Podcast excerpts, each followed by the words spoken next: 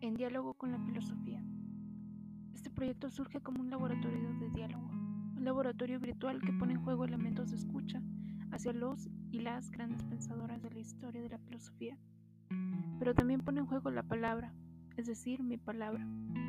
El proyecto busca dar lectura a libros de grandes filósofos, filósofas, con el fin de acompañar al o la interesada en estos.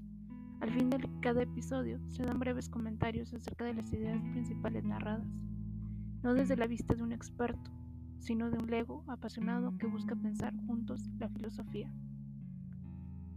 Mi nombre es Consuelo, bienvenidas, bienvenidos, bienvenidas.